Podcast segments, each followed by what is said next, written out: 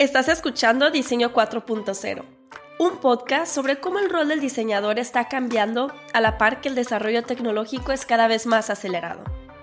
Platicamos con expertos sobre diseño, negocios y tecnología. Mi nombre es Claudia Álvarez y los estaré acompañando en este episodio.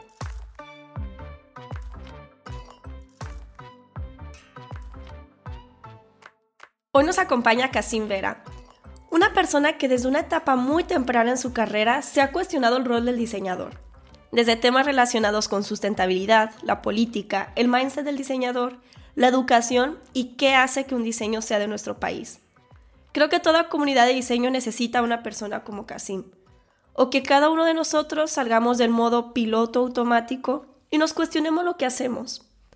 Por mencionar solo alguna de las tantas cosas que ha hecho, Actualmente se dedica a generar programas y política pública para la comunidad de diseño a través de la Jefatura de Diseño Multidisciplina en la Secretaría de Cultura del Gobierno de Jalisco.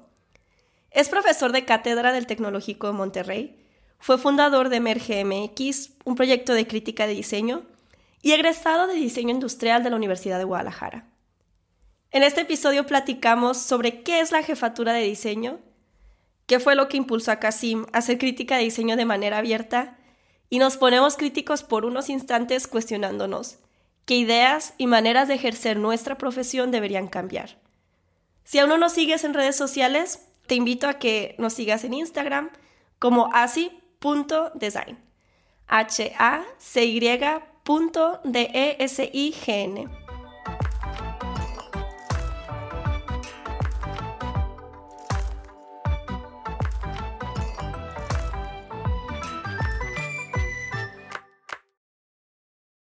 Para ir iniciando, ¿nos podrías platicar un poquito sobre ti, sobre cómo fue que llegaste a donde estás ahora? Básicamente, em, yo estudié diseño industrial en, la Universidad de Guadalajara. Francamente, no era una carrera como que, que me llamara tanto la atención. O sea, yo creo que llegué como ahí un poco em, por error. Eh, pero pues ya iba muy adelantado, muy avanzado cuando, cuando me di cuenta que no quería eso y, y empecé también como a hallarle un poco más el gusto, a, o aspectos más como de investigación de diseño, crítica, etcétera. Eh, me quedé y ya posteriormente, cuando salí, creo que eso era una fortaleza, empecé a dar clases, me invitaron a dar clases, bueno, empecé a Emerge, Emerge fue mi tesis de licenciatura, eh, después me invitaron a dar clases en el, en el TEC de Monterrey, ya tengo estoy por cumplir más o menos como unos seis años dando, dando clases de manera ininterrumpida en el tecnológico y em, pues no sé, o sea, em, a partir de Emerge pues hacemos como, y, y desde la universidad pues muchos eventos, em, talleres, cuestiones del estilo y posteriormente desarrollé como todo el programa académico de, de, campamento de la Feria de Diseño durante prácticamente unos tres años eh, seguidos. Y a partir de campamento fui invitado a, la jefatura de multidisciplina eh, y diseño en la Secretaría de Cultura. Creo que ahora esta última parte es como una gran novedad y de la que muchos dentro de la comunidad estamos platicando. Y me gustaría preguntarte, ¿qué significa que exista una jefatura de diseño dentro del gobierno? ¿Por qué crees que sea importante? Digo, a grandes rasgos, el, mm, un poco como el cómo se creó el área, es, o sea, la creó esta administración eh, dentro del área de la Dirección de Desarrollo Cultural y Artístico. Em, como contexto, pues es donde existen o donde tradicionalmente han estado las áreas de creación, ¿no? es decir, las áreas de teatro, danza, eh, lengua y literatura, mm, publicaciones, música y arte sonoro, etcétera, ¿no? Em, entonces, diseño no existía, o sea, diseño no estaba como contemplado dentro de estas áreas y no está contemplado dentro de las áreas de creación de la, Secretaría de Cultura Federal o de, de otros eh, secretarías de cultura o institutos de cultura del, país. Entonces yo creo, o sea, surge por, porque en Jalisco probablemente la administración entrante en ese momento eh, Giovanna Jaspersen pues se da cuenta como eh, también con un contacto en Jalisco medio fuerte, pues se da cuenta que falta un área así, ¿no? Y que el diseño es, es, es una, eh, es un área desarrollada en Jalisco, principalmente tal vez desde una entrada lo vieron como más desde la parte material, ¿no? O sea, relacionada a la artesanía, etcétera, que era lo que ya pues venían haciendo eh, muchos diseñadores y diseñadoras en Jalisco desde hace muchos años, ¿no? O sea, también es como, yo creo que se debe a esa, esa, esa tradición productiva el que se, visibilizara más o mucho más la, la, profesión a un grado en el que el gobierno eh, lo adopta. Eh, ¿Qué significa? Pues que básicamente una persona que estudia diseño eh, puede acceder a fondos públicos completamente focalizados, que puede, digamos, el gobierno empezar a hablar de prototipos, de modelos, de maquetas, o sea, de prototipar algo y y no sé, por ejemplo, cuando hay un fondo de teatro o un fondo de danza, generalmente esos fondos existen para que las personas que se dedican al teatro o la danza generen una producción y entreguen una obra de teatro, ¿no? Por ejemplo, en, diseño, pues sabemos que eso es diferente. O sea, en diseño tienes, antes de sacar algo, eh, no, no, me gustaría solamente decir como al mercado, ¿no? O sea, sino desarrollar un, un, proyecto, un producto, un servicio, etcétera, hay que prototiparlo. Entonces, nosotros empezamos a hablar más bien de, ok, ¿cómo podemos dar un fondo para algo que no es un producto final o un proyecto ya final, ¿no? O sea, que es un prototipo, básicamente. Entonces, creo que significa eso, o sea, que, que eh, diseñadores y diseñadoras en Jalisco pueden saber que existe un área que, eh, pues básicamente nuestro público de atención es, son las personas que estudian, estudiaron o se dedican al diseño de manera eh, profesional, ¿no? Que ese es su día a día. Hasta ahorita, ¿cuál de los proyectos que o iniciativas que ha tenido la jefatura de diseño ha sido como la que más retos ha tenido o, y la que más impacto ha tenido? De retos yo creo, o sea, todas han sido como pues medio complicadas porque en sí eh, la burocracia es difícil, o sea, trabajar en el gobierno es, es, es complicado. Yo creo como que no, o sea, muchas veces como que es como una perspectiva personal, ¿no? O sea, como que muchas veces la gente o amigos que trabajan como en tecnología, en la academia, etcétera, dicen, no, es que claro, es trabajar en todos lados es, difícil. Sí. Pero es algo como que em, empatizas con eso hasta que estás adentro, ¿no? Entonces ya creo que cuando yo llegué, pues no había una, una, una descripción del puesto, ¿no? Como decir, bueno, estos son los programas o estos son los objetivos, o, este, o sea, es como, existe el área, prácticamente nosotros ya la creamos, entonces tú le tienes que dar como, como pues una salida, ¿no? O sea, determinada, a, haz, los, los, los, programas. Entonces todos los programas han sido de alguna manera difíciles eh, o complicados de, de, sacar por, por todo lo que implica eh, a, nivel, a nivel interno y en México usar recursos públicos, que es, es sumamente complicado por muchas cosas pero y creo que de los que mayor impacto, principalmente ahorita hay dos que me parece que son, han tenido como un, buen impacto, que es eh, la plataforma activa de diseño, porque em, pues fue, el, digamos, el primer espacio físico que nosotros montamos ya un poco más grande. Em, fue el primer, las primeras alianzas con privados que nosotros generamos a una escala, digamos, un poquito más desarrollada y más, más formal. Eh, son residencias de, para personas que están trabajando en proyectos de diseño social. Entonces,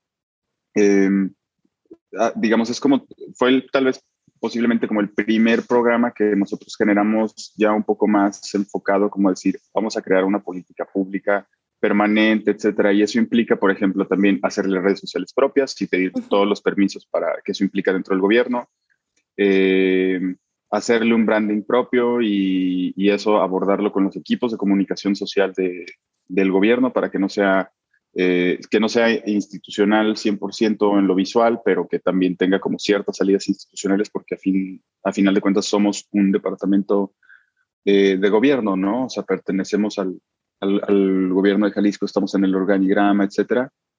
Y creo que ha sido el programa más, o sea, no sé, con este programa empezamos a ocupar un espacio físico más grande que otras áreas del gobierno, de la Secretaría de Cultura, al grado en el que, y nos ha, nos, ha, nos ha dado muchos insights, ¿no? O sea, insights como el, eh, si tenemos espacios físicos que sean, que sean diferenciados de los otros espacios de la Secretaría de Cultura, cualquier visitante del edificio en automático piensa en diseño, ¿no? Mm. Porque pues la plataforma en sí, el, lugar físicamente es muy bonito y pues lo comparas con oficinas setenteras del gobierno y pues te saca, un visitante se saca de onda, ¿no? Y justo eh, eso nos ayuda, esos insights nos ayudan a entender que tenemos que eh, replicar eso en otros programas. Entonces, por ejemplo, en el mismo edificio montamos una exposición de equipamiento público con BKT Mobiliario Urbano y entonces ya ahorita estamos ocupando de todo el edificio administrativo de la Secretaría de Cultura cerca del 30% del, del, del, espacio funcional, ¿no? Entonces también nos ayuda que cualquier visitante que entra eh, tiene un contacto directo o muy frontal con el diseño. Entonces creo que ese, ese, ha sido la plataforma Activa Diseño. Pat Jalisco ha sido como el proyecto que más nos ha, más ha impactado tanto en la comunidad y también como en nivel de aprendizaje como, eh, y de, eh, digamos, en un expertise como interno, ¿no? Para como área. Al tener em, esta presencia dentro del gobierno, ¿ha habido alguien que como que se sorprendió de, ah, no sabía que esto podían hacer los diseñadores?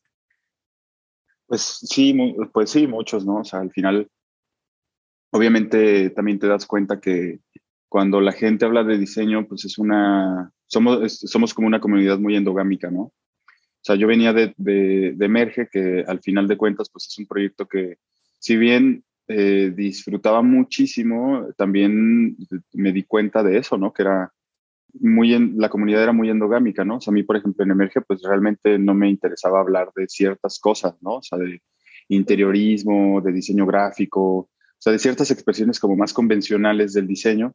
Y pues al final, pues era un proyecto sustentable, completamente privado, etcétera, y pues podías tener ese tipo de libertad. En este caso, por ejemplo, en el momento en el que entonces nosotros como área tenemos que recibir solicitudes de, digamos, de proyectos, nos, eh, abrir convocatorias, cosas por el estilo, de repente te das cuenta que lo que incluso los mismos diseñadores conciben como diseño, pues de repente es como muy limitado, ¿no? O sea, y eso hace que las oportunidades sean limitadas por la, también por la misma comunidad. A nosotros estamos hablando que también, o sea, las personas en general llegaban a acercarse las primeras dos semanas a pedirnos eh, carteles como si fuéramos un área de comunicación social, ¿no? Entonces era prácticamente como hacerles ver que, que, el diseño no estaba ahí. Entonces mucho de lo que hemos hecho desde las exposiciones, el PAD, eh, todo, o sea, todos nuestros programas también tienen una orientación a decir, a mostrar cosas que no son convencionales o que son muy, eh, digamos que están bien diferenciadas en el, en el diseño en México, ¿no? O sea, por ejemplo, si invitamos a alguien a dar una conferencia y son conferencias con personas y, sabemos que van a ir evidentemente personas que no se dedican a diseño, pues buscamos que las conferencias no sean como un, digamos, un portafolio show de alguien que hace mobiliario y lleva 10 años haciendo mobiliario, lámparas, eh, macetitas y demás, o sea, sino que sea, eh, digamos, eh, alguien que está trabajando en banca privada, alguien que está trabajando en festivales de diseño, en, en estrategias de diseño a una escala más grande, o sea, como procuramos que los discursos también sean como un poco, darle más voz a áreas mucho más o de impacto o mucho o emergentes, ¿no? Sí. Y procurar que, por ejemplo, no sé, o sea, las áreas que pueden ser también, porque también ese es un punto, ¿no? O sea, nos llegaban muchas personas eh, pidiendo tal vez como, como si fuéramos una incubadora, ¿no? O sea, como, oye, necesito, un, tengo un proyecto de diseño y artesanía y necesito, pues, lana para seguir produciendo. Y es como, pues no, porque, o sea, el gobierno de Jalisco tiene áreas como la Dirección de Fomento Artesanal, que funciona bastante, bastante chido, eh, te puedes ir a formar esa fila, ¿no? Y está dentro del área de desarrollo económico. Entonces, ahí, si es un, si es negocio y es rentabilidad y utilidad lo que estás buscando, te formas en la misma fila en la que se forman las personas, eh, cualquier, cualquier emprendedor. Entonces, nosotros no, o sea, no somos, o sea, no somos una ventanilla de emprendimiento, ¿no? Entonces, también era como hacer ver que el diseño no solamente era eh, un productor de bienes capitalizables, ¿no? Entonces, pues obviamente es darle un montón de giros a muchos de esos discursos. Mm, voy a como ponerle un punto aquí y voy a regresar un poquito a lo que te ha traído donde estás en este momento, que creo que gran parte de lo que ha influido a que fueras como creando esta trayectoria hasta llegar a, pues, a generar este impacto dentro de la jefatura de diseño ha sido el hecho de que eres crítico de diseño, ¿verdad? Ah, me gustaría preguntarte qué fue lo que hizo que despertara en ti la necesidad de compartir tus reflexiones o tu punto de vista sobre lo que te parecía bien o mal. Creo que, o sea, mi, tal vez un poco la necesidad de, de empezar a pensar como en, en, en, crítica, ¿no? O sea, era porque yo creo que partió como desde un inicio de dos cosas, ¿no? Y siendo muy honesto, eran eh, una que yo no me sentía muy ubicado dentro de la universidad. O sea, veía amigos dibujar, veía amigos hacer renders, etcétera, y yo me sentía como muy desubicado en ese momento. Y yo creo un poco molesto también como conmigo mismo, tal vez por haber tomado una decisión de haber, o sea, yo quería estudiar, digamos, algo más relacionado a humanidades o a ciencias sociales. Okay. Y me resultaba como un poco conflictivo, ¿no? O sea, como decir, como, híjole, todo, o sea, me metí en una carrera en la que todas las habilidades que yo, de las cuales yo carezco, son las más importantes, ¿no?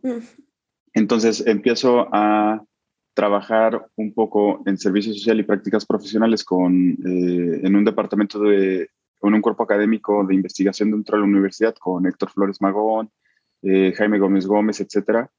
Y principalmente con Flores Magón, más que nada me doy cuenta como, pues, o sea, más lecturas, más, o sea, información que yo no, a la cual yo no había accedido y no me habían compartido, ¿no? O sea, cuando, o sea, me doy cuenta como que, pues, o sea, sí, el diseño no es algo necesariamente, o sea, sí es algo que puedes reflexionar, ¿no? O sea, no es algo que solamente dibujas y produces, haces un plano y ya está, o sea, no es, no es algo tan técnico, pues, ¿no? Y yo lo veo relacionado durante mucho tiempo con algo técnico y empieza a surgir como una crítica eh, de mi parte hacia esas posturas, ¿no? O sea, es que, claro, estos, pues este, este mueble que todos quieren hacer, o esta persona que está haciendo eh, este tipo de mobiliario, este tipo de, de piezas, realmente, o sea, son caras y cuestan eso porque las produce un único artesano en todo el país que vive súper lejos, con un material extremadamente caro, etcétera. Entonces, es un, o sea, esto no es, no es como, no es un gran diseño, o sea, esto es,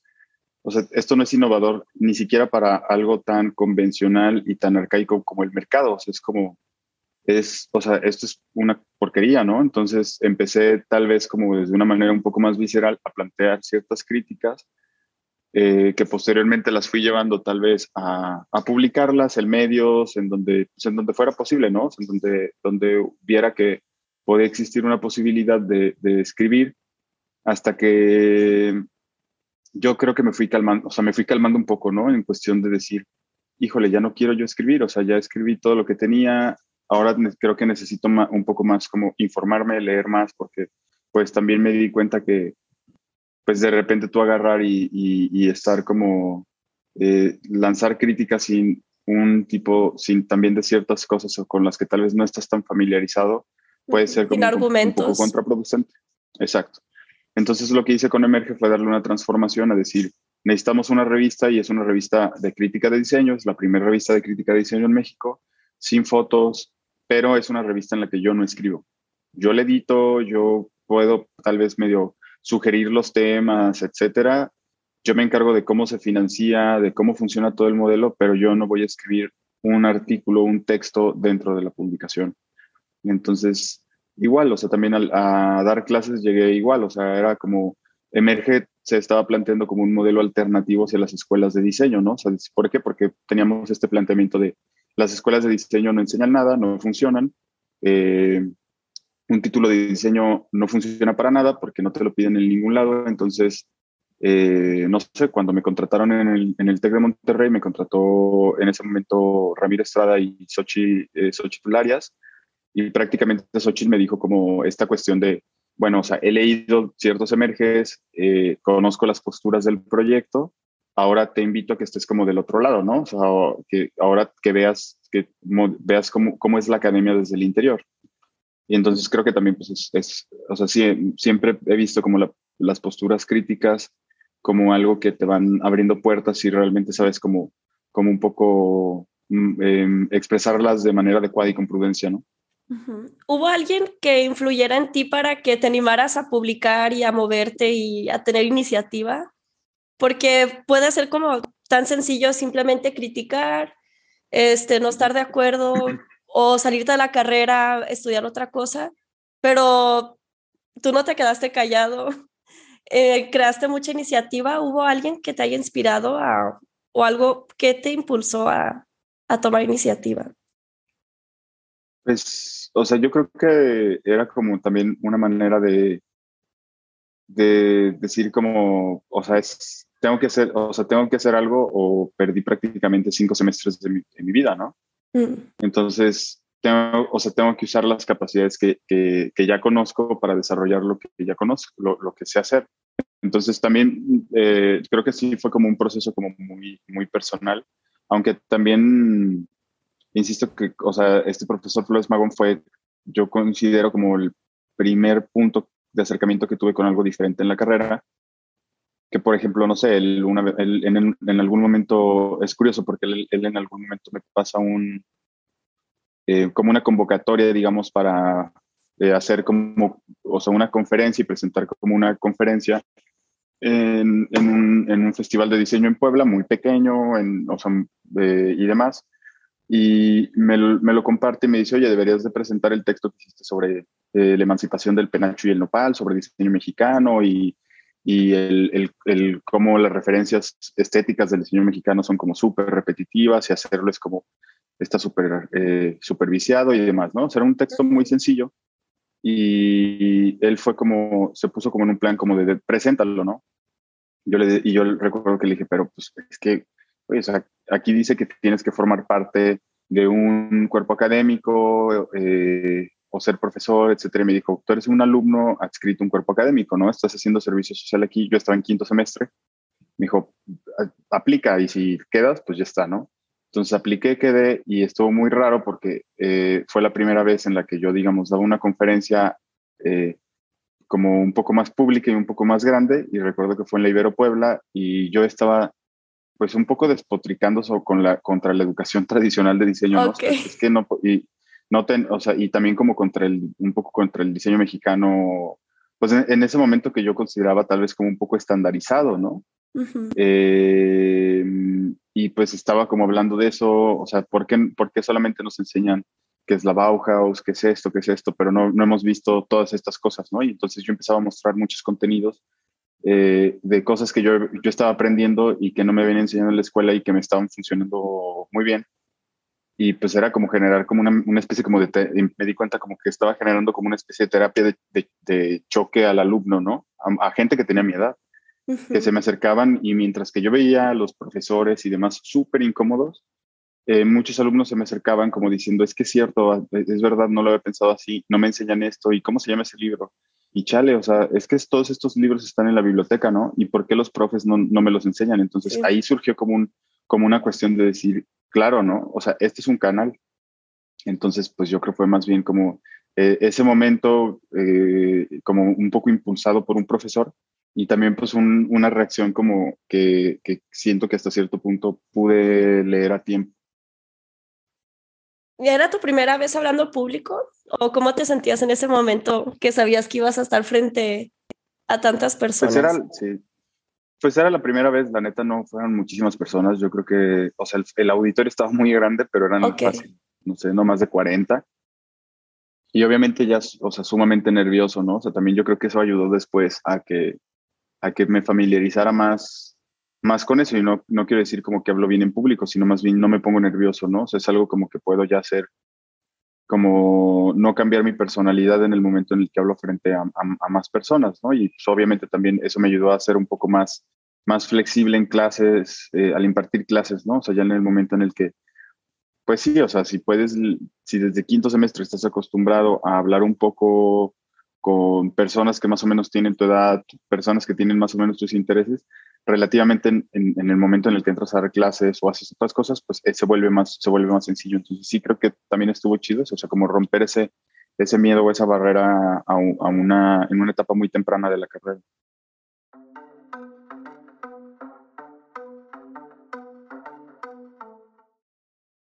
Relacionado con este tema de la enseñanza del diseño en México, me tocó leer uno de tus artículos, el que um, publicaste en la revista México Design. Y me gustaría compartir un pequeño fragmento que resonó mucho en mi mente, porque ya tenía como tiempo sintiéndome de esa manera y me gustaría compartirlo con las personas que nos están escuchando. El diseño en México se concibe como una actividad a dominar con base en hacer, hacer y hacer. Se adquiere el conocimiento a partir de la repetición, muchos bosquejos, muchos modelos, otro plano hasta que te salga bien. La práctica rutinaria en diseño no es diseño. Por eso la mayoría de, los, nuestros egresados son más técnicos que diseñadores. Pueden ocupar un puesto en cualquier empresa productora de algún bien, pero para formar una parte de la cadena productiva. Por lo común, junto al equipo de ingeniería o realizando modelos y renders en despachos de arquitectura, rara vez proponiendo. ¿A qué crees que se deba que muchos diseñadores terminan llevando este rol? Pues eso yo creo que, o sea, sí, insisto que esa es una gran parte de los modelos educativos, ¿no? O sea, es muy bizarro encontrarte, por ejemplo, o sea, y el modelo educativo no solamente quiero decir como, como la academia y el profesor tienen la culpa, ¿no?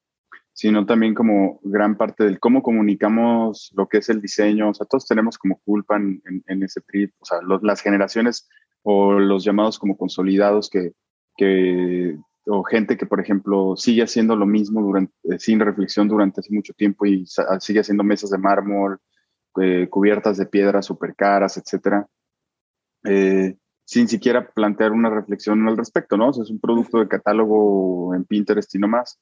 Entonces, yo creo que ahí hay una cuestión que es, el, o sea, todo este modelo pues hace que el diseñador se sienta como, o sea, no, no no aprenda nada de la, digamos, de la teoría, de la historia, del, em, de lo que puede hacer con, con, lo que está aprendiendo, ¿no? Entonces, que toma un rol súper pasivo. Entonces, eso era, o sea, al final el, el, diseñador tiene un rol, pues sí, me parece pasivo justo por eso, ¿no? O sea, porque nunca se le muestra como, como otras, otras alternativas, ¿no? O sea, si bien está preocupado más por el portafolio personal, por el nombre, eh, por cuidar ese nombre, porque no se le, no, no, no, no se malentienda, etcétera. O sea, está preocupado como, me parece, como por nimiedades, cuando realmente su rol puede ser como mucho más relevante. Entonces, eh, sí, pues creo que principalmente creo que es como por el, el, el modelo en general en el que te empiezas a formar en diseño y te das cuenta que todo es un estándar y te, y te mantienes por ese, por ese estándar, ¿no? Y nunca, nunca ves algo, algo diferente, o sea, a diferencia tal vez como de otras, otras carreras en donde muy rápidamente, o sea, no sé, yo a veces hablo con alumnos, doy una, una clase de, de, análisis crítico de historia de diseño y es, eh, no sé, los primeros, quinto, sexto semestre y es el primer, el primer día hacerles una pregunta muy simple que es, libros de teoría de diseño, o sea, libros de diseño sin fotos que has visto, que has leído. Ajá. O sea, y es como te das cuenta que nadie, ¿no? Y es por qué, por qué eso pasa, o sea, por qué no es que no existan, o sea, por qué nunca los han visto, por qué no los, por qué ustedes no los buscan, entonces también te das cuenta como que ahí falta una, una labor bien activa por parte de las escuelas de decir, en el momento en el que entra un alumno, lo primero que tienes que hacer no es enseñarlo a dibujar o ver cómo dibuja y decirle que si dibuja mal, que, dibuje con Sharpie y un papel, o con Sharpie con rotulador y un papel especial y que use una, use una goma borrador de tal tipo, o sea, como cosas que, que pues realmente no tienen mucho, mucho sentido, ¿no? Que, que aprendan tan pronto porque pues al final, insisto con esa parte del texto que, que mencionabas, ¿no? O sea, al final pues te vuelves muy buen renderista, muy buen dibujante, pero o sea, sin incidencia en lo público, eh, rara vez te van a tomar en cuenta de manera seria en una empresa, o sea, al final estás como más que nada como en áreas de ingeniería, ventas, marketing, etcétera, pero es, pues ahí puede ser eterno, ¿no? Y también lo ves en, las cuestiones salariales, o sea, eh, si nosotros pensamos en amigos abogados, compañeros abogados, abogadas, médicos de nuestra edad, etcétera, que digamos, órale, cuánto en promedio gana un, o sea, yo conozco abogados que son más jóvenes que yo, trabajando en despachos de desarrollo social, etcétera, no necesariamente eh, que atiendan a corporativos y demás, ganando, no sé, seis veces lo que yo gano. cinco veces lo que yo gano.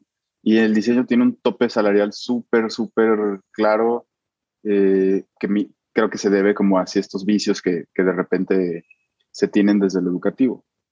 Que yo creo que si mm, otros profesionistas como de ingenierías y marketing están viviendo este mismo problema, también hay algo que hacer en esas áreas, ¿no? Porque también tienen muchísimo potencial para, pues, generar propuestas y no solo ser como una, una parte del proceso de producción que es fácil de suplir, ¿verdad? Y yo creo que es muy, yo creo que es muy, o sea, a diferencia tal vez en algunas ingenierías, el diseño de repente en, empresas o en organismos, pues sí es muy, es muy prescindible, ¿no? O sea, para nosotros, al menos desde gobierno, pues ha sido un, un trip eh, benéfico el hecho de que no existiera y que pudiéramos darle forma, pero yo creo que también tengo esta perspectiva de si por algo nosotros bajamos un poquito el ritmo eh, durante, no sé, seis meses, eh, sin planear o algo, o sea, simplemente como que nos sentamos un poco y decimos, bueno, pues ya está jalando la plataforma activa de diseño, ya no vamos a moverle nada.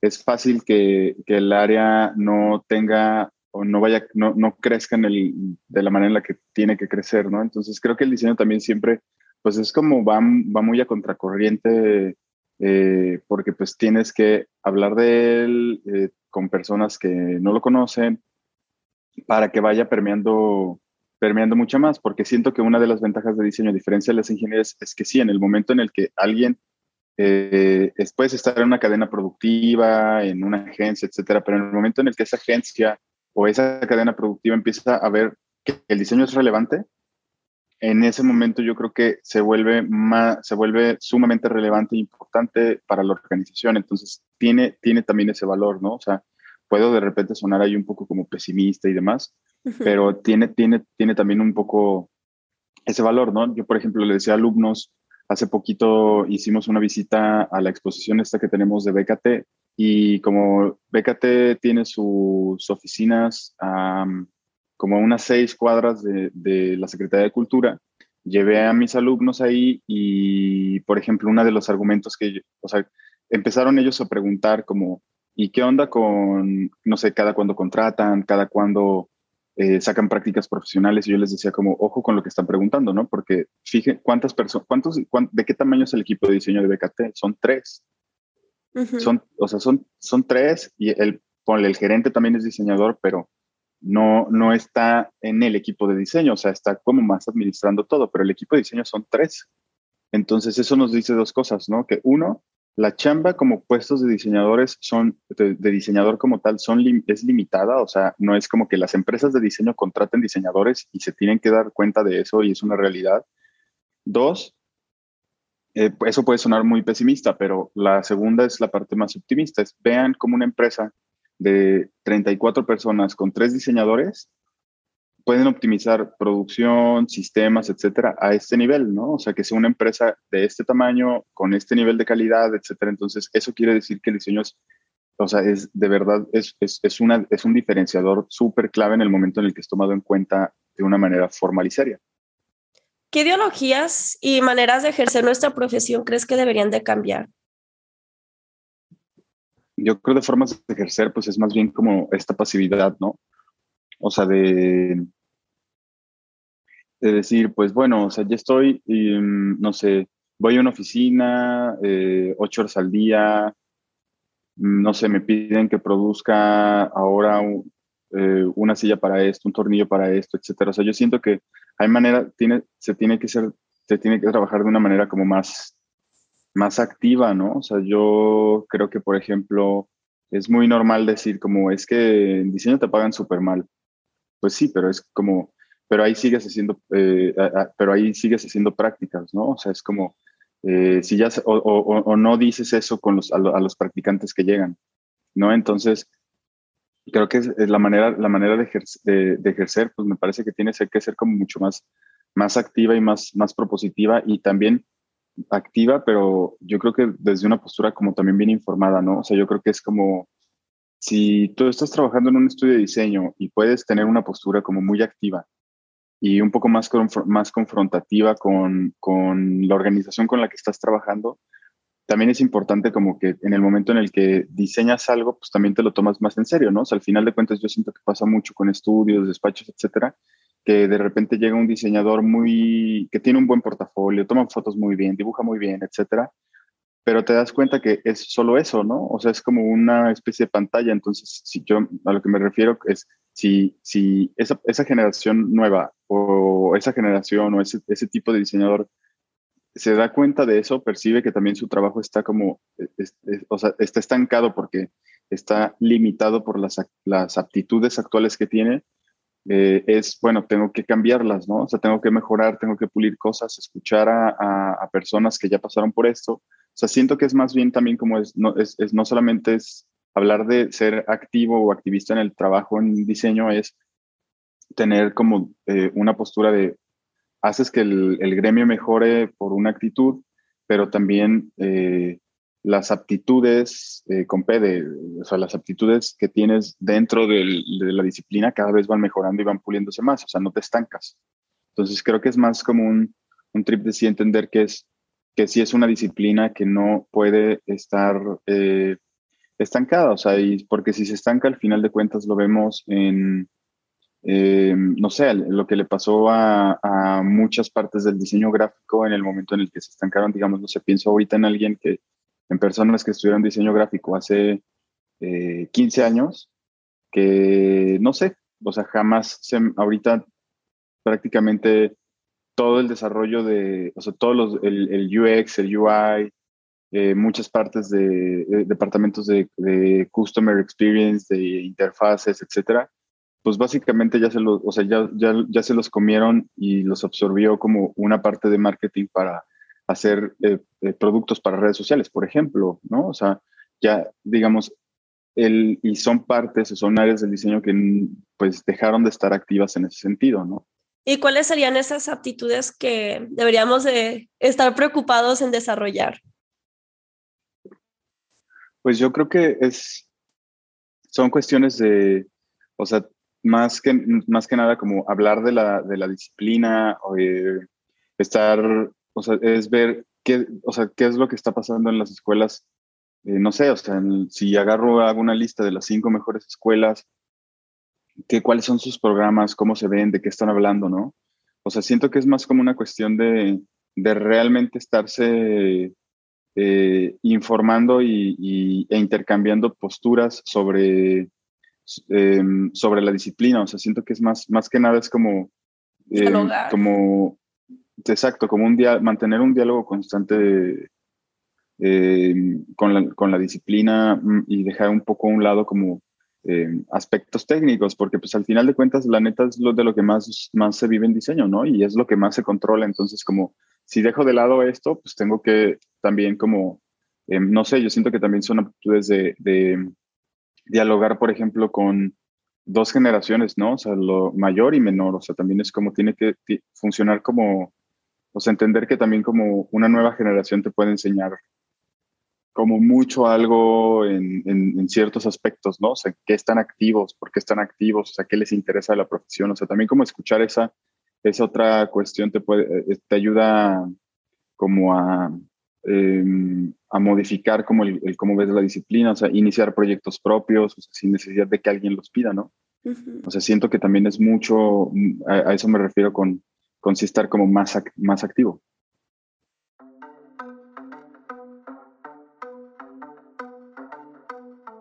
Muchísimas gracias por todo lo que nos has compartido hasta ahora. Ya más faltarían dos preguntas. Una de ellas es, ¿Cuál es el último libro que leíste y que te gustó? Eh, híjole, pues por una cuestión, eh, em, digamos, un, como una tragedia familiar, pues fue un libro más bien de, tanatología de Elizabeth Kubler-Ross. Eh, no, no algo evidentemente pues de, de, diseño como tal.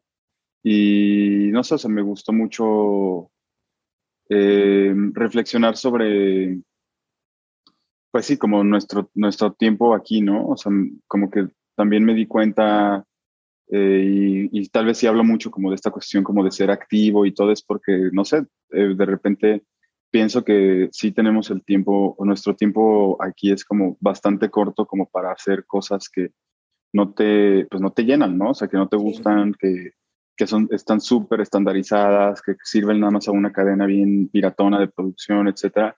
Y no sé, me di cuenta como que yo tenía ya buen tiempo no haciendo eso, ¿no? O sea, como que yo nunca me he sentido así en, en, en, en mi vida, ¿no? O sea, como que el, el, siempre estar como activo, haciendo crítica o, o no conformarme con, con, que no sé, o sea, ah, pues ya entré a gobierno, entonces ahora sí me prácticamente esto es como una beca, ¿no? O sea, no, no hago nada. Pues no sé, o sea, no, no, no me gusta, ¿no? Y me di cuenta que, que eso estaba bien, entonces eh, Sí, el libro se llama, eh, la, creo que La Rueda de la Vida de, de Elizabeth Kubler-Ross, que está catalogada, o sea, es como, o reconocida como la madre, digamos, de la tanatología moderna. Muchas gracias por compartirlo, Casim. La última pregunta es, um, ¿hay alguna persona que te inspire o influya en tu manera de pensar? Mm, pues, o sea, no sé, creo que es más, más que una persona, o sea, siempre pienso como, no sé, hubo, una vez le decía a un, eh, a un amigo como, y insisto como con esta idea como, nos hablábamos como de mentores y todo este tipo de rollos, y yo decía, es que también creo que, o sea, tenemos que entender como que es conveniente tener mentores hacia arriba y hacia abajo, ¿no? O sea, yo tengo mentores eh, un, dos, tres personas que siempre han sido como muy relevantes en mi carrera, que son personas mayores que yo, que les puedo decir, eh, eh, les, puedo les puedo hacer cualquier consulta sobre cualquier aspecto profesional, incluso hasta personal que por el que yo no he pasado, ¿no? Se entiendo como que es, es, como una parte en la que te ahorran, te ahorran tiempo las personas que son mayores a ti, pero también el mentor hacia abajo te ayuda a entender como qué te falta, o sea, como qué has perdido, ¿no? O sea, como qué tanto te estás como, o, si te estás estancando. Entonces a mí me funciona como más que una persona pensar en que tengo que tener como estas dos tipologías de personas siempre cerca, ¿no? O sea, alguien que le puedo, le puedo hacer una consulta sobre un aspecto que tengo pendiente, pero también, o, que no sé cómo resolver, pero también a una persona eh, más joven que me inspira en un sentido en el que, em, no sé, o sea, me, me, ayuda a entender cómo, cómo, yo, cómo yo me estoy, o sea, qué, qué, aspectos estoy, estoy descuidando, ¿no? O incluso como que también qué aspectos tengo que, que, delegar un poco, qué aspectos tengo que enseñar, em, qué cosas eh, tal vez yo ya no sé y tengo que preguntar, ¿no? Entonces también me ayuda mucho, o sea, siempre me gusta pensar que tengo que tener eh, más que una persona como, como, tal con nombre y, apellido y demás, como que tienen que haber dos tipos de mentores mm. eh, como en tu vida, ¿no? En tu vida en general. ¿Qué consejos das para saber cómo elegir un mentor? Pues yo creo que, o sea, probablemente a, mí me funcionó como eh, mayor que yo, pues siempre me funcionó como el tal vez empezar a hablar con personas que yo congeniaba y que decía, híjole, o sea, neta, yo sí me veo de esta manera, ¿no? Me veo haciendo eso, me veo, eh, eh, me veo teniendo ese puesto, trabajando en algo similar, hablando de esa misma manera, o sea, como que congeniar con esa parte me ayudaba, pues, a, prácticamente era como un ejemplo, ¿no? Y, y siento que eso es, eso es como muy, pues, se siente de una manera como más personal, ¿no? O sea, no solamente es como escuchar a alguien y, o ver, en, ver a alguien en algún medio o algo y decir, ah, claro, yo quiero ser como esta persona, eh, sino más bien como que en una conversación tal vez como más, más personal, ¿no? O sea, en un bar o algo así, decir, híjole, pues la neta es que eh, esta persona incluso me inspira la confianza de preguntarle em, sobre cuestiones más personales, ¿no? O sea, cómo yo voy a ver eh, no sé, a mí me ha tocado platicar con mentores que son más grandes que yo, gente que yo considero mi mentora más grande que yo y de repente em, em, hablarme más como de, oh, híjole, es que yo ya tengo 40, yo ya no hablo tanto de diseño porque eh, estoy más enfocado en mi vida personal y en mi familia y leo poesía, ¿no? Y yo como, órale, wow, ¿no? O sea, como entender también como esta parte de en qué momento te desprendes de, de lo profesional y creo que hacia abajo es como en el momento en el que alguien te dice exactamente como, oye, perdón, o sea, eh, no sé, tú eres o no necesariamente jefe, pero eh, te admiro, no hay problema, etcétera, te respeto, pero le estás bajando el ritmo, ¿no? O sea, ya no me estás dando el mismo tipo de clase o el mismo tipo de mentoría o ya no estás funcionando de la misma manera. Y que alguien más joven te, te lo diga de una manera tan directa, también me, me, hace como que, o sea, el que alguien no tenga miedo de expresarse de una manera respetuosa hacia alguien mayor o, o sea, diluir esas, esas jerarquías, me parece que en ese momento en el que sientes que una jerarquía se diluye, ahí es, es donde, donde existe realmente un proceso tal vez como más de mentoría, ¿no?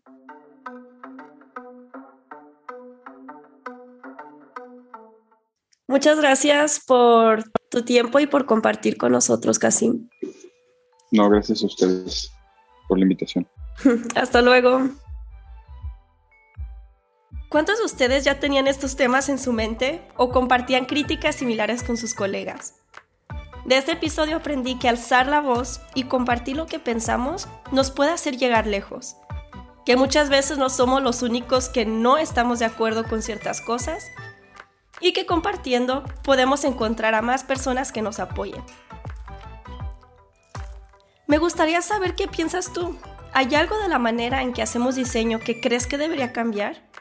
Nos escuchamos la próxima semana en la que tendremos como invitada a una persona que nos acompaña desde Chile.